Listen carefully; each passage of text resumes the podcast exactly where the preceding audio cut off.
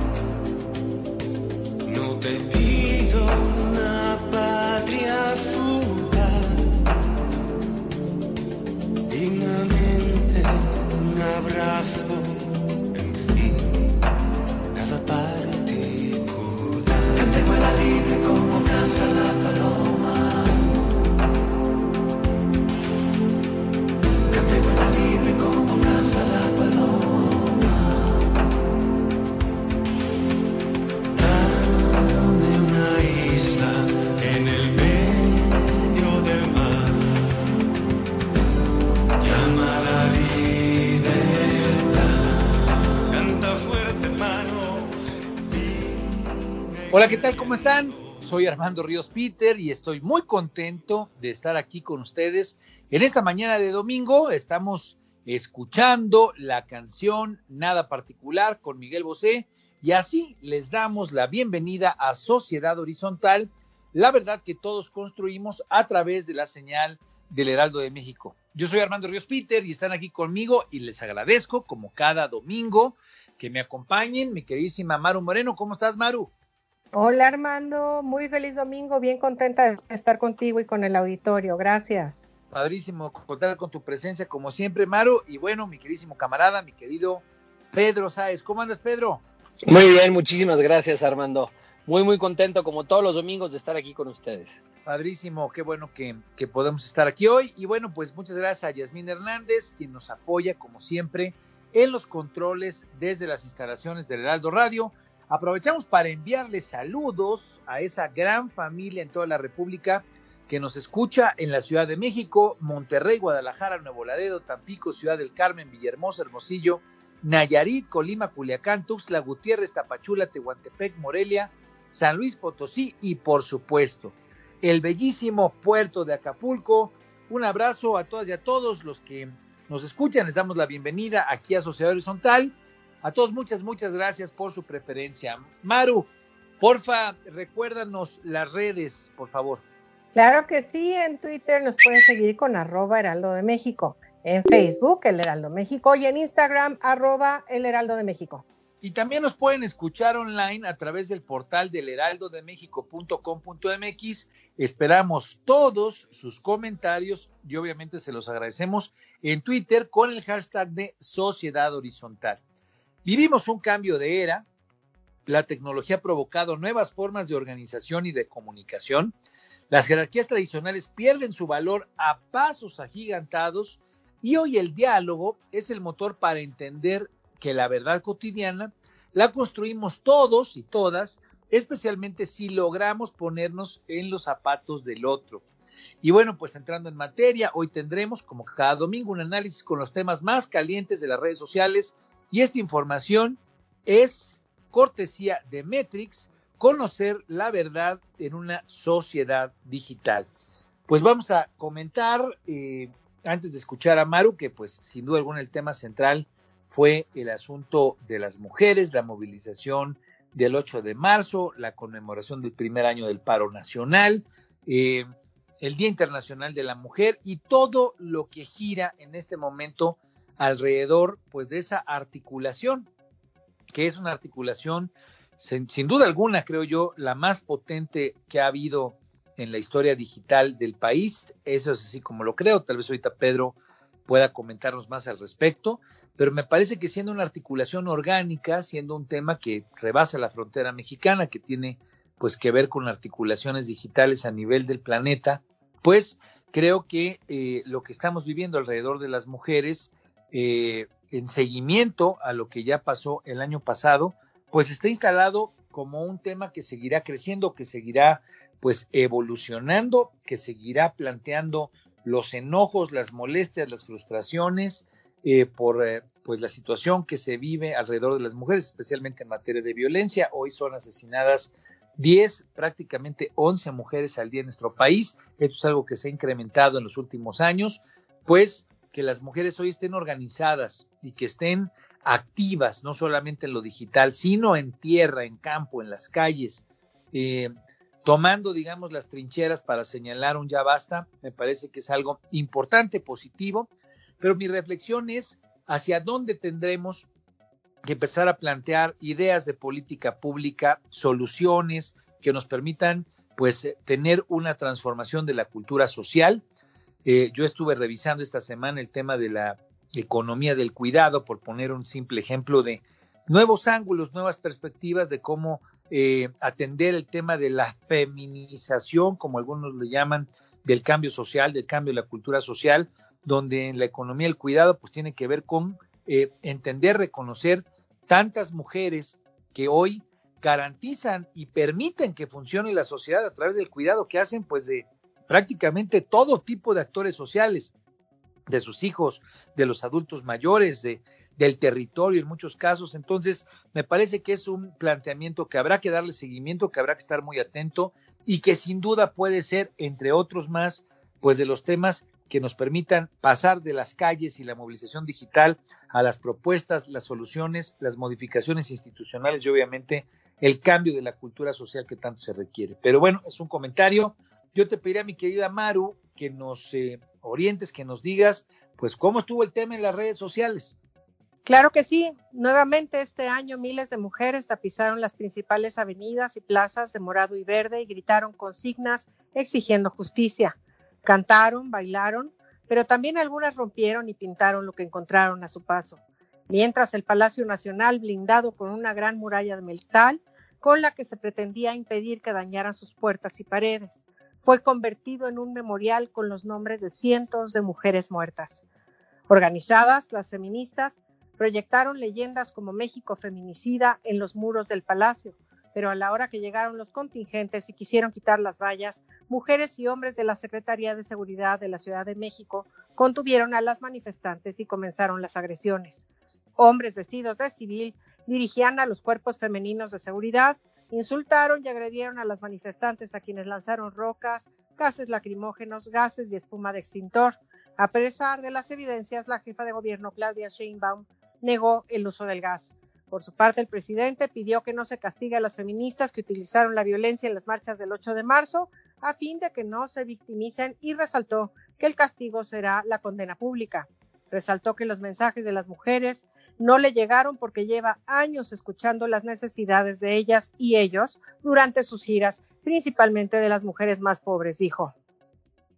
Bueno, pues eh, un tema de los, de los, sin duda alguna, de los que han sido más relevantes en este sexenio, donde pues eh, no es solamente una interpretación personal, me parece que el movimiento feminista siente que la falta de empatía de parte del gobierno pues le pega y creo que ha venido creciendo la crítica, los señalamientos de parte de las mujeres, de los colectivos feministas, pues en contra de la autoridad. Y eh, el hashtag eh, toma las calles, no calles, pues fue, fue de los más fuertes. Eh, ¿Tú cómo lo ves, mi querido Pedro? Hemos comentado este tema, hemos dicho que es una de las articulaciones digitales más importantes que hay en el país. el movimiento progresista encontró, digamos, en este tema, pues un motivo de rompimiento con la 4T. Danos tu punto de vista, cómo estuvieron las redes, por favor, Pedro. Claro que sí, Armando. Eh, a ver, sobre este tema hay varias cosas que comentar. Hay varias cosas que comentar porque es este el, eje rector que ha eh, en, los últimos 12 meses, ¿no? En los últimos, eh, este, en el último año, que ha eh, marcado la relación entre lo que, lo que estoy de acuerdo contigo es el movimiento progresista digital y la 4T. Para empezar con tu pregunta, ¿este es el movimiento, la articulación digital más potente que existe? En términos de articulación digital ciudadana, definitivamente sí. En términos de articulación digital global, definitivamente así. ¿A qué me refiero con ciudadana? El movimiento feminista eh, o el movimiento por los derechos de las mujeres o pro los derechos de las mujeres, hay, mujeres que participan en estas articulaciones que no se eh, eh, identifican ellas como feministas, pero definitivamente participan en las actividades digitales. Es en México y a nivel global, el movimiento ciudadano, y me refiero por movimiento ciudadano a un movimiento digital que no forzosamente se está capitalizando en preferencias políticas para un proyecto, ¿no? A diferencia del movimiento progresista que se manifestó en redes sociales contra el gobierno de Enrique Peña Nieto del 2012 al 2018. El movimiento feminista que participó en esa manifestación como, un, como un, eh, eh, una, una eh, articulación aliada, no, o sea, su interés eh, primordial y su interés en general no está en generar preferencias políticas para ningún proyecto. En ese sentido, sí es el movimiento más potente que existe y ha logrado a nivel global eh, cambios culturales y cambios institucionales significantes. Y esto es importante eh, mencionarlo ¿por qué? Porque creo que no está viendo eh, el presidente eh, de la República y la Cuarta Transformación, no están entendiendo el riesgo que representa colocarse en una situación de adversidad frente al movimiento feminista. Eh, ¿Y a qué me refiero con esto? Se les presenta un riesgo muy importante.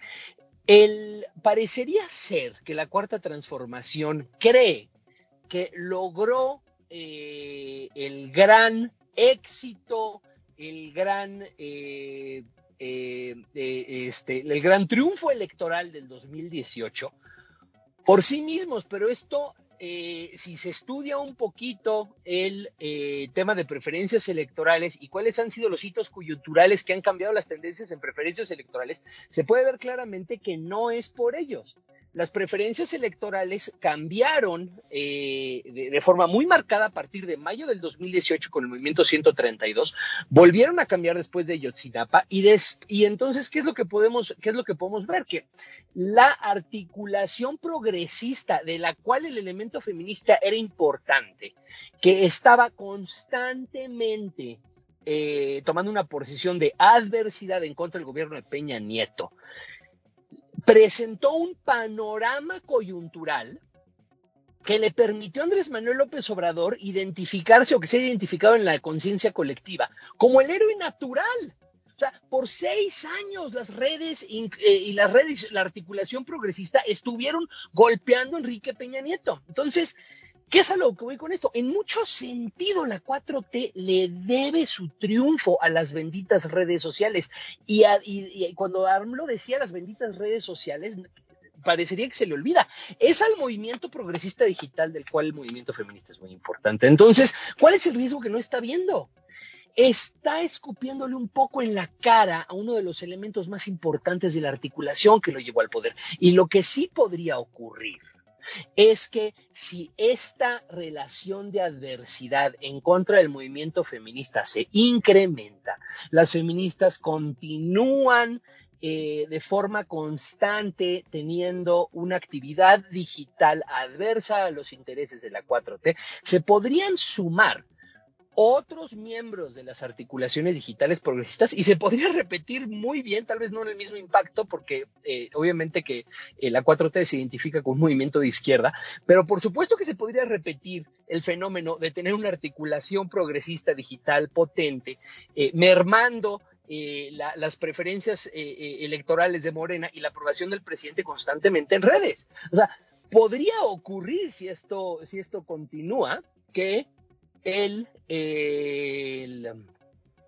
este, que le ocurra lo mismo al presidente de forma, o sea, menos potente que le ocurrió a Peña Nieto, ¿no? Y este es un riesgo que creo que no están viendo.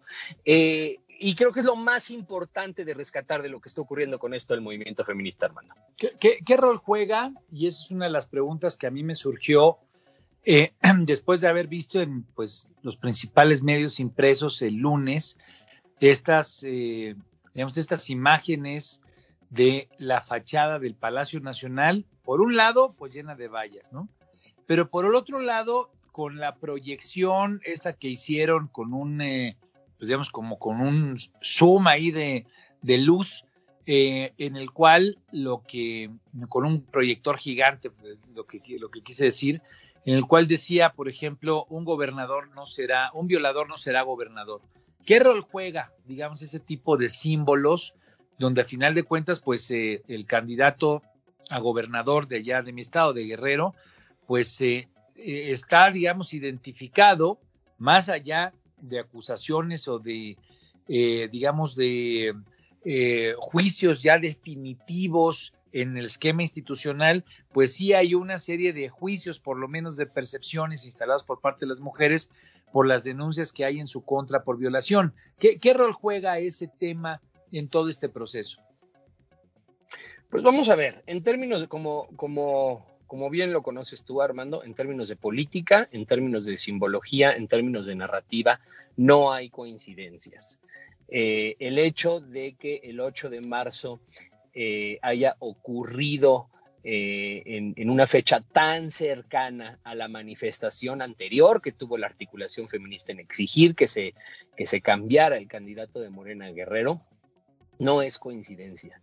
El rol que juega esta simbología es ya no solamente de un divorcio, entre el movimiento pro los derechos de las mujeres y la cuarta transformación, sino ya una situación de verdadera adversidad en la que la articulación no estuvo de acuerdo con una decisión que se tomó, exigió en redes sociales que esta fuera revertida y eh, de esta forma intentó participar en la toma de decisiones de la selección de candidatos y se les negó esta participación. Ahora, en ese sentido, eh, yo me acuerdo que comentábamos en la semana, eh, yo escribí eh, mi editorial de los lunes que eh, pues podría ser un símil, una situación paralela, similar a lo que pasó en Ayotzinapa. Lo traigo a colación porque, pues en cierto sentido, lo que ocurrió en aquel momento allá en Guerrero, pues un tema que tenía un reflejo nacional muy importante. Estábamos hablando de desaparecidos, colusión criminal de parte de las autoridades, pues todo, digamos, un batidillo que había en Guerrero y que se había desnudado precisamente de corrupción, de impunidad, ahí con los hechos terribles del 26 y el 27 de septiembre de Ayotzinapa, ¿no? Donde pues la, lo que pasó allá vino a reflejarse como un problema que estaba pasando en Iguala, pero que existía en muchos rincones de la República, la corrupción, la impunidad y las desapariciones. ¿Le ves esa dimensión a ese tema, eh, digamos, nuevamente que pueda tener ese tipo de alcances, tal vez que ni siquiera tenga el impacto tan grande en Guerrero? Yo creo que en Morena, para como están, eh, que digan Guerrero, para como están los números, pues Morena tiene una muy buena posición y tal vez esa buena posición no se desgrane tan fuerte, pero sí le impacte electoralmente en otros lugares, en la Ciudad de México, no sé, en otras zonas conurbadas. ¿Tú cómo lo ves? Pues a ver, yo, yo creo, yo creo que en, ciertos sentidos y definitivamente lo que comentas, eh, en, el sentido de que quizás en Guerrero no tenga tanto impacto, pero lo que simboliza eh, no haber escuchado al movimiento este, feminista va a tener impacto a nivel nacional, estoy completamente de acuerdo. Obviamente lo de Yotzinapa eh, fue una coyuntura distinta y más, eh, bueno, un poco más impactante en términos mediáticos porque pues implicó, supuso la muerte de 43 personas, ¿no? Y en este caso...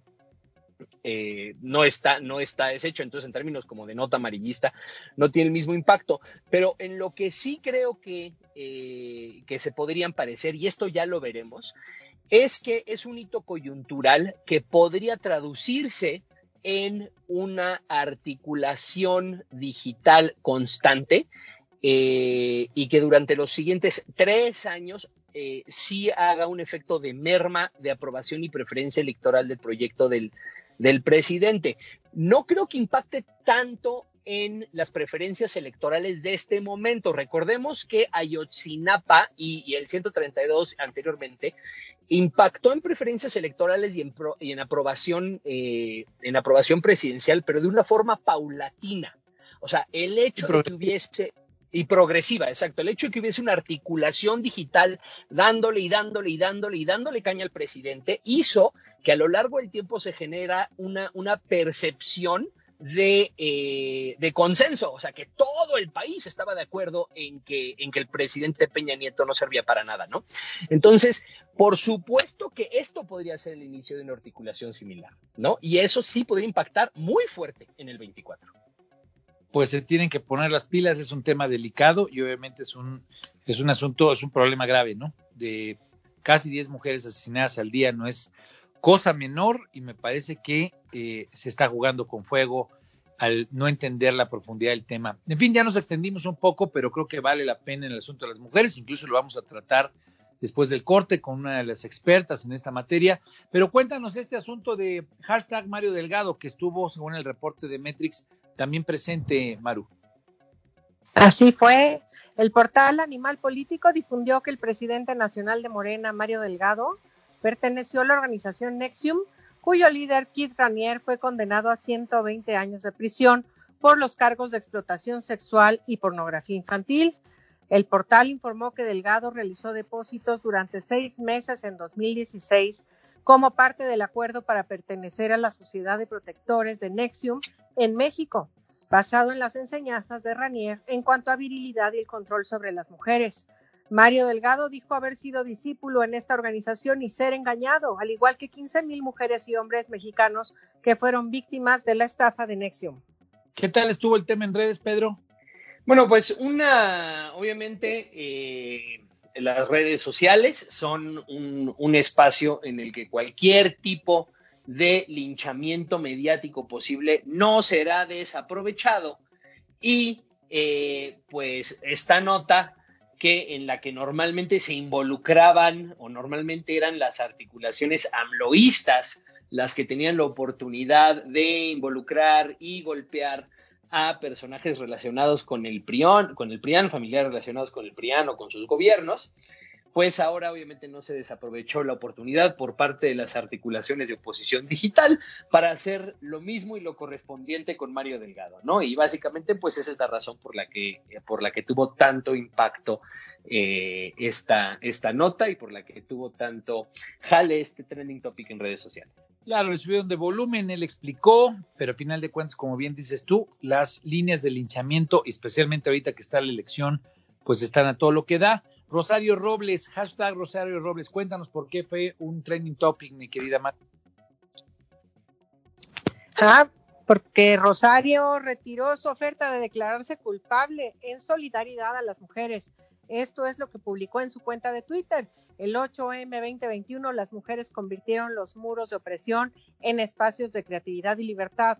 No puedo claudicar a pesar de que a mí también me aprisionan las murallas de la infamia he decidido retirar mi petición de procedimiento abreviado y esperar que la justicia se imponga. Por su lado, el presidente dijo que el caso está en manos de la fiscalía, pero que espera que eh, en los casos de corrupción se repare el daño y se recupere lo más posible de lo robado. Un comentario rápido, Pedro, ¿cómo la viste esta? Pues eh, un, un este, evento más en, en, esta telenovela que hemos estado eh, ya de la que hemos estado siendo testigos ya de hace rato y que obviamente va a seguir llamando la atención y va a seguir generando conversación en redes sociales. Bueno, pues eh, es un tema de los que están instalados con trama, con eh, mucho tiempo y que tiene pues muchas aristas porque involucra a muchos actores. Habrá que estar pues sin duda alguna pendientes de ver cómo va evolucionando ese asunto. Y pues por último, yo no quise dejar de mencionar que falleció Cepillín, hashtag Cepillín fue de los que estuvo ahí más presentes. Ricardo González pues fue intubado tras presentar complicaciones cardíacas y neumonía y bueno, pues desafortunadamente perdió la vida. Eh, lo quiero comentar porque pues a muchos de mi generación fue un un personaje importante en la infancia de muchas y muchos de nosotros. En fin, hemos llegado al primer corte. Les recordamos que esta información es cortesía de Metrix. Yo soy Armando Ríos Peter y estamos en Sociedad Horizontal. La verdad que todos construimos. No se vayan porque seguimos aquí en el Aldo Radio y al regresar estará con nosotros María Salguero, feminista investigadora, para hablar del 8, eh, del 8 de marzo y obviamente el mapa de feminicidios en nuestro país. Regresamos después del corte. Vamos a una pausa y regresamos a Sociedad Horizontal por El Heraldo Radio.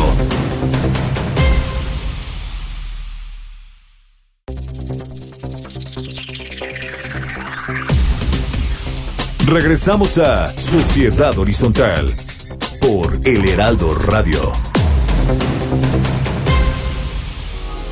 Me dices cambiar, sin embargo, tu entusiasmo sigue ahí. No me has preguntado si me da igual o no. O no.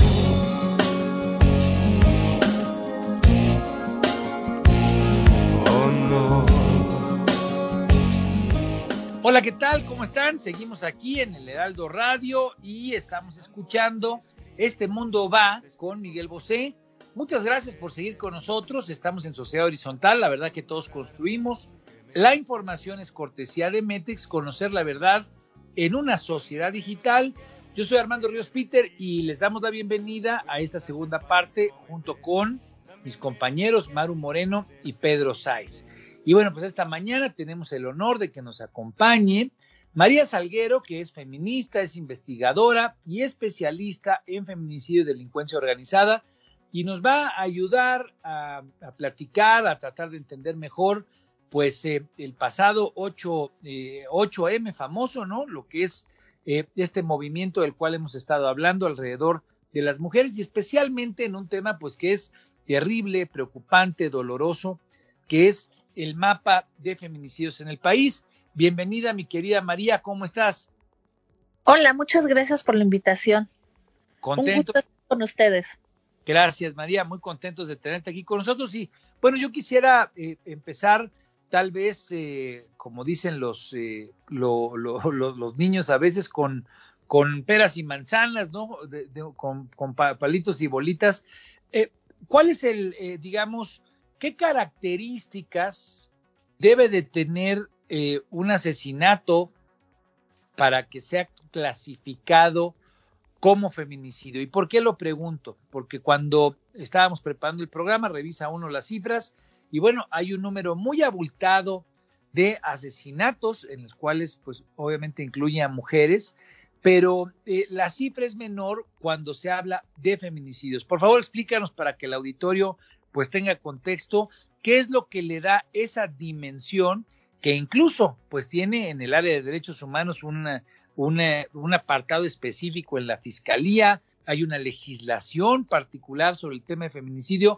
Eh, ¿Cuáles son las características que tiene este tipo de asesinatos? Y obviamente eh, después vamos a pasar a ver pues cuáles son las dimensiones que tiene este fenómeno, terrible fenómeno, insisto, en nuestro país, en México.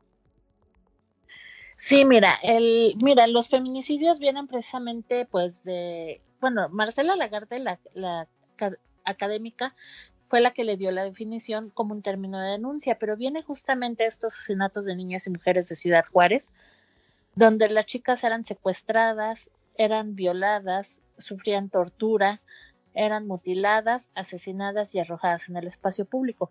Si ves las causales del Código Penal Federal, están incluidas justamente, están, están justamente incluidos estos patrones. Y se les agregó otros, ¿no? Que existiera una, una relación sentimental, afectiva de confianza, que entre el sujeto y la víctima existiera, eh, hubiera, hubiera denuncias del hecho delictivo o una, una condición de subordinación. Justamente de ahí viene el término de, de feminicidio a veces sí, sí tenemos muchas mujeres asesinadas y las cifras del secretariado por eso mucha a veces se presta mucha confusión de las mismas de las mismas personas, pero también tenemos otra problemática, el delito de feminicidio no está tipificado igual en todo el país. Entonces se está midiendo el, el delito de forma diferente. Por ejemplo, en algunos estados consideran la causal de indefensión y en otros no. Y, es, y eso ya hace que no, veamos el delito en la dimensión que debe de ser. O algunos casos que son, son asesinatos de mujeres que si le ven alguna característica de crimen organizado, aunque entre dentro de las causales del 325 del Código Penal Federal, lo mandan como homicidio homicidio calificado.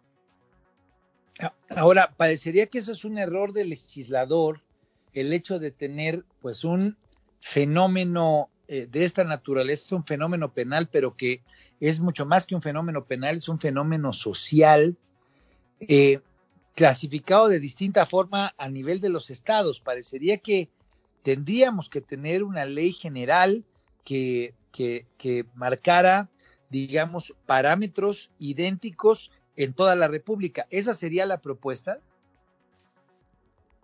Sí, es algo que se ha venido, los, bueno, los grupos feministas hemos estado pidiendo la homologación del delito a nivel nacional.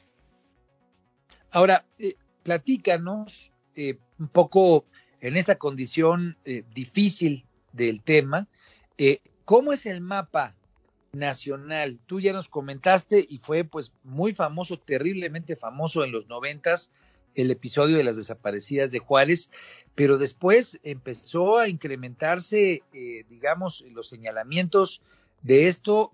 Primero me acuerdo muy marcado en el Estado de México, en Ecatepec, por ejemplo, pero después se convirtió en un fenómeno que no tiene una geografía particular. E, es cierto que hay lugares en los cuales este, digamos, este, este problema se presenta con mayor eh, magnitud, con mayor incidencia. Eh, platícanos cómo está este mapa nacional de feminicidios. Pues cada día más saturado, pero también, bueno, algo, algo, el mapa lo que, lo que nos enseña también son los contextos de violencia, que no, no todas las mujeres son asesinadas por su pareja, no todas las mujeres son, son asesinadas en su entorno familiar, sino que también hay otros factores como la violencia comunitaria, por ejemplo, estas chicas que se suben al transporte público y ya no regresan a su casa y son asesinadas a manos de estos conductores. Eso sería un ejemplo de violencia comunitaria. Y, y también pues el crimen organizado y la, y la actividad de pandillas, ¿no? Por ejemplo, los asaltos. Las mujeres de la tercera edad muchas veces son asesinadas porque entran a asaltar a sus casas y ellas están en una situación de indefensión. Y, y, ese, y, el mapa lo que nos va mostrando es eso, nos va mostrando qué cuerpos son arrojados en el espacio público, porque muchas veces son asesinados en casa, pero alguien cercano a ellas las arroja. Las que son asesinadas por su pareja, por su expareja, no se diga. Una mujer corre más riesgo a veces cuando es, dice ya no quiero vivir esta situación de violencia y decide separarse. Y es cuando se le, debe dar la, atención debida. Eh, Maru está pidiendo la palabra, pero yo quisiera antes de, que Maru la tomes, tal vez en este mapa de feminicidios donde lo que se ven son patrones de comportamiento, lo quiero dejar en pausa nada más para irlo pensando, es, es muy probable que también se tengan identificados los patrones psicológicos de los victimarios. Pero bueno, Maru, antes de ello, para, continuar con el orden, eh, tú querías preguntar algo, Maru. Gracias, Armando. Sí, hola, María. Eh, María, dentro de las investigaciones que, has realizado y la información que tenemos a, la mano, ¿cuál sería la principal causa del feminicidio en México? Y quisiéramos saber si existe algún patrón de circunstancias y de quiénes son los principales perpetradores. Pues mira, eh, pues mira, era lo que explicaba ahorita. Em, el problema es que tenemos que la violencia es pareja para todas las mujeres. Claro, las víctimas, las que sufren mayor riesgo de sufrir violencia de género son mujeres en situación de, desigualdad y, y, vulnerabilidad, ¿no? ¿A qué me refiero? Que a veces no, ni siquiera saben cómo denunciar también, no saben cómo... Porque ese es otro de los problemas, a veces no saben denunciar, no saben, tienen la violencia normalizada. Eh, a veces los factores del territorio, ¿no? Que abandonan la escuela, tienen, que conseguir un trabajo porque tuvieron embarazo adolescente. Por ejemplo, las mujeres en Veracruz que, que fueron asesinadas, no se acuerdan en las masacres en los bares, eran chicas que tuvieron embarazo adolescente. Obvio, tuvieron que dejar la escuela, ya no pudieron seguir estudiando y por lo mismo no pueden llegar a un empleo mejor calificado, trabajaban en estos bares para sacar adelante a sus hijos y, es, y, y entonces, desgraciadamente, las asesinan por un tema de cobro de piso hacia, hacia estos bares. ¿Y qué vemos? Pues varias situaciones de vulnerabilidades, ¿no? Porque no sabemos si fueron si el embarazo adolescente fue por sus parejas o por un tema de abuso sexual, y entonces terminan en estos trabajos que ay, tienen, les ponen otro nombre, pero ya, ya profesiones estigmatizadas por la sociedad, pero ellas, ellas lo hacen por una situación de necesidad. Entonces vemos que, que, diversos tipos de mujeres con situaciones de vulnerabilidad son las que mayor riesgo tienen de, de sufrir violencia. Ay, ¿qué otra cosa me preguntaste? Es que, perdón, después de que me dio COVID, mi memoria a corto plazo me falla. No te preocupes, si, si había algún patrón en cuanto a las circunstancias y quiénes eran la mayoría de los de los principales perpetradores, si había algún patrón también ahí. Pues mira, en cuanto a las circunstancias, pues te encuentras, te encuentras mucho que, que eh, pues es que las mujeres, por ejemplo, en su entorno cercano, te encuentras que precisamente ya, ya tenían episodios de violencia previa y continua. Como, como ahorita lo mencionaban, el violentómetro, ¿no? Que viene siendo violencias que van aumentando, escalando, escalando hasta terminar siendo víctimas de feminicidio. Estas, estas son las circunstancias que rodean a la víctima. En el entorno cercano, sí, la mayoría de las mujeres son asesinadas por sus familiares, o por sus parejas, o exparejas, o novios, o amigos pero también tenemos la violencia comunitaria, que es con los que la mujer no tiene ni un tipo de relación y ni, siquiera se conocen, por ejemplo, una agresión sexual en vía pública que termina en violación y termina con el asesinato de una mujer y que ellos no se conocen, sería un feminicidio por violencia comunitaria. Y también tenemos pues, los asesinatos por el crimen organizado, por las pugnas del territorio. A veces a ellas las, a ellas las terminan asesinando por pertenecer a este grupo criminal o por ser las parejas de ellos. Y también hay otras chicas o mujeres que son asesinadas por estos grupos por temas de cobro de derecho de piso, secuestro y que no están vinculadas con el crimen organizado. Y claro, lo, que me pregunta es si se puede ver el perfil de los victimarios. No, porque desgraciadamente la prensa no da mucho. Pero, pero eso ya se ve justamente con carpetas de investigación. Pedro Sáez, eh, tenías también la intención de participar. Sí, muchísimas gracias Armando. Hola María, Pedro Sáez. Mi pregunta es, eh, exactamente en qué consiste el mapa de feminicidios que realizaste. Pues mira, eh, yo pongo, en un, eh, bueno, pongo un punto en el mapa, pero cada punto te incluye el nombre de la víctima, la edad, bueno, un rango de edad de la víctima, la relación con el agresor, la, la, situación legal del agresor la, y la forma en que fue asesinada la víctima. Eso es lo que contiene el mapa. Eh, y, dentro de ese mapa, así como está desarrollado, eh, me imagino que parte de la investigación también lo que permite es identificar pues eh, patrones de comportamiento, un poco nos has dado un poco el, eh, esa lógica, patrones de comportamiento. ¿Qué tanto se desdobla ya el mapa como lo tienes en cuanto a las carpetas de investigación o todavía esa es una investigación que está pendiente? Pues mira, el, el, mapa, haz de cuenta que sí he podido encontrar unos, algunos modus operandi para ciertos territorios y, y por ejemplo, y en el en lo que decías de carpetas de investigación, por eso justamente estoy en la unidad de análisis y contexto de la Fiscalía General de Justicia del Estado de Sonora para hacer más, para, para, para, para así como quien dice, para, ¿cómo te diré?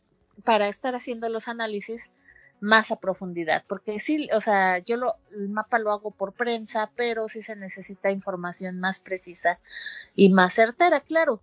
Eh, la fiscalía va a emitir los comunica lo va a emitir sus, que haga sus informes de contexto y, pues, y posiblemente se hagan versiones públicas y eso pero todavía va para largo plazo.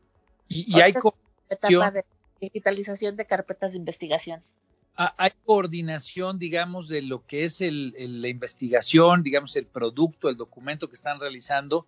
Es una investigación amplia, sin duda alguna, con las autoridades a nivel central. ¿Hay alguna coordinación que nos permita pues saber que las distintas fiscalías alrededor de la República están apoyando una investigación de este tipo o es algo que todavía falta y que había que empujar? Pues mira, ahorita por ejemplo acá en Sonora apenas estamos en la parte técnica.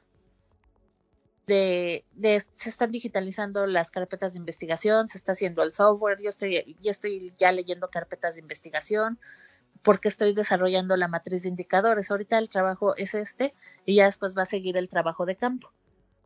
Y, digamos, dentro de esa... El Estado sí me va a tocar porque una de las partes del análisis del contexto es ver la respuesta que dan las distintas instancias gubernamentales. Lo voy a poder analizar a nivel estatal, no a nivel nacional, pero va a ser, va a ser algo muy, muy interesante. Y, y, y digamos una, perdón que ya me clavé aquí preguntando, pero eh, ¿Cómo piensas tú que esto va a evolucionar pues, en los próximos meses y años? Parecería que es la semilla de una investigación que puede dar pues, frutos muy importantes para identificar tanto patrones preventivos, es decir, eh, cuáles son las condiciones que viven pues eh, las mujeres y que las llevan, digamos, a estar en espacios pues tal vez mucho más riesgosos que otros, hasta identificar los patrones de comportamiento de los grupos criminales, de los hombres que son los victimarios. Eh, ¿Cómo piensas que va a evolucionar esto en los próximos, pues eh, digamos a futuro, en el corto en el mediano plazo? Pues mira, justamente primero es eso, identificar las situaciones de vulnerabilidad de las víctimas, de las víctimas que sufren violencia de género. Y es, eh, por ejemplo, era lo que decía, o sea, porque luego a veces dicen, una mujer tiene baja escolaridad. Sí, pero ¿por qué la tiene? ¿no? Es, o sea, hacer un buen diagnóstico de qué sucede tanto en, en las colonias donde vivían, qué tanto el entorno fue propicio para la desigualdad y también sus factores individuales, los familiares, los de relaciones, los de violencia. Claro. Pero, ¿sabes? Tú sabes bien o eh, te has metido al tema de, de prevención. No sé si puedas detallar alguna pregunta alrededor de eso. Sí, claro que sí. Eh, por ejemplo, dentro de los factores de riesgo más importantes identificados en términos de prevención de la violencia, tiene que ver eh, el, factor de riesgo identificado como embarazo adolescente. Eh, ¿Qué relación tiene, o si es alguna o lo conoces, el embarazo adolescente con los feminicidios? Pues yo sí he visto mucho en, respecto al mapa. Ahora lo voy a hacer a profundidad más adelante para Sonora de hecho, es algo que también maternidad temprana y embarazo adolescente y también que muchas niñas y adolescentes eh, empiezan a tener relación de convivencia a edades muy tempranas antes de ser mayores de edad. Eso lo he visto a nivel nacional en el mapa nacional de feminicidios. Y muchas de ellas terminan siendo asesinadas, pero hay que ver pero lo interesante sería conocer qué factores las llevan a, llevar una relación de convivencia y abandonar el, hogar antes de antes de la, mayoría de edad, porque posiblemente sufran violencia en casa y quieran huir de esa violencia. Claro, bueno, pues Maru, ¿tú querías preguntar algo? Sí, gracias Armando. Eh, María, llevamos más de siete mil, de, perdóname, de 3.700 mujeres muertas en un año. ¿Qué necesitamos en México para cambiar estos números que son terribles? Híjole, lo que hemos platicado, mira, yo dicen que, que hay mucho diagnóstico sobre el país, pero pues yo no he visto buenos diagnósticos. Yo no he visto un buen diagnóstico que tome el papel del crimen organizado en los asesinatos de mujeres, porque vimos el caso de Guanajuato, por ejemplo. Guanajuato de repente se subió la violencia, y la mayoría de las mujeres asesinadas en Guanajuato pues son en estos contextos que tienen que tienen por ejemplo problemas de adicciones. En, en Guanajuato el 60% de la población en adicciones son mujeres y eso lo ha determinado los centros de integración juvenil. En Zacatecas por ejemplo las chicas se vuelven adictas al cristal por una cuestión de estética. Entonces si yo sé que la, la, la chica se volvió adicta al cristal por una cuestión de estética, pues buscó la forma de prevenir, de hacerle llegar información de que no necesita consumir cristal, que puede ir a un nutriólogo o, o, cosas así, ¿no? O sea, hacer políticas públicas preventivas para, para evitar que las chicas se, se alejen ahora sí que ir rompiendo estos estereotipos de género, que la sociedad no sea indiferente porque nos hemos enterado de casos de que no, hay que ir muy lejos, el caso de Ingrid Escamilla, que fue muy impactante.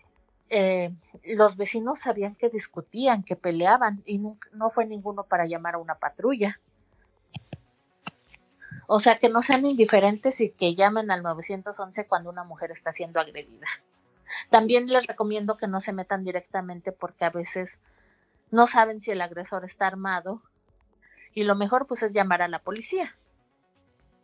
Claro, fíjate que escuchándote, y ya estamos a punto de, de, llegar al corte final del programa, pero me da la impresión de que un mapa como este que has venido generando, pues es un instrumento muy potente para la elaboración de políticas públicas porque permite identificar como hemos dicho, patrones de comportamiento, contextos sociales y obviamente a partir de ello, pues identificar acciones preventivas, dinámicas, eh, digamos, que puedan ser disruptivas frente a esos patrones de comportamiento. Eh, ¿Qué tanto ya el, el, el, mapa, como está ahorita, puede ser útil y, digamos, y empleable por parte de las autoridades. Eh, me imagino que, aun cuando los contextos son distintos, pues hay patrones que también se repiten, como empezamos diciendo en el programa, y que generan una condición donde el feminicidio, pues, ocurre de manera generalizada en el país con patrones similares. ¿Qué tanto ya se puede utilizar este mapa y cómo puede utilizarlo la autoridad o las organizaciones de la sociedad civil? Pues mira, Guardia Nacional lo ha usado para sus análisis de contexto y también en, me, el año pasado me contactaron de Fiscalía General de la República para decirme que ellos lo iban a usar. ¿Y, y lo usaron? Pues quién sabe. Pero Guardia Nacional sí me consta, porque de hecho hasta en sus informes hacen mención del mapa. Ahora, en términos de esta grave problemática, ¿qué expectativa ves eh, para, digamos, para el mediano plazo alrededor de esta situación de, eh, digamos, de los feminicidios? ¿Crees que la, las autoridades están poniendo las pilas en el tema o, seguimos rezagados y estancados en el asunto? Pues yo veo que, pues mira, yo veo que hay mucha, sí hay mucha política preventiva hacia la violencia familiar. En ese aspecto creo que sí han tratado de ir mejorando. El problema es que las otras violencias no lo están viendo como la comunitaria. Porque mucha, y es que también la estadística oficial no te permite ver la violencia comunitaria ni por crimen organizado. ¿Qué, qué se tendría que hacer para, para mejorar, digamos, esas cifras, esa, esos datos, para que el análisis pueda ser más puntual y más profundo? Pues uno es, es la homologación del delito, porque, por ejemplo, INEGI, bueno, me voy a salir un poquito del tema, pero va para lo mismo. INEGI, su medición es de homicidio, bueno, muertes de mujeres con presunción de homicidio doloso. Ellos no te miden feminicidio. El secretariado, pues el, el gran riesgo es de que a muchos se les complica tipificar el delito y lo mandan como homicidio doloso, pero también homologar el delito de feminicidio a nivel nacional, porque es eso que se mide diferente en todo el país. Eso sería uno desde la parte estadística, pero también mucho de educación, porque tenemos una sociedad muy machista que ha crecido con estos roles de género, a separar las acciones. Tú eres niña, tú esto, tú, tú, y tú eres niño, tú, a ti te toca esto, esto, estas son cosas de niña, tú no las debes de hacer ir acabando con estos roles de género, que son eh, también esta, esta violencia institucional, ¿no?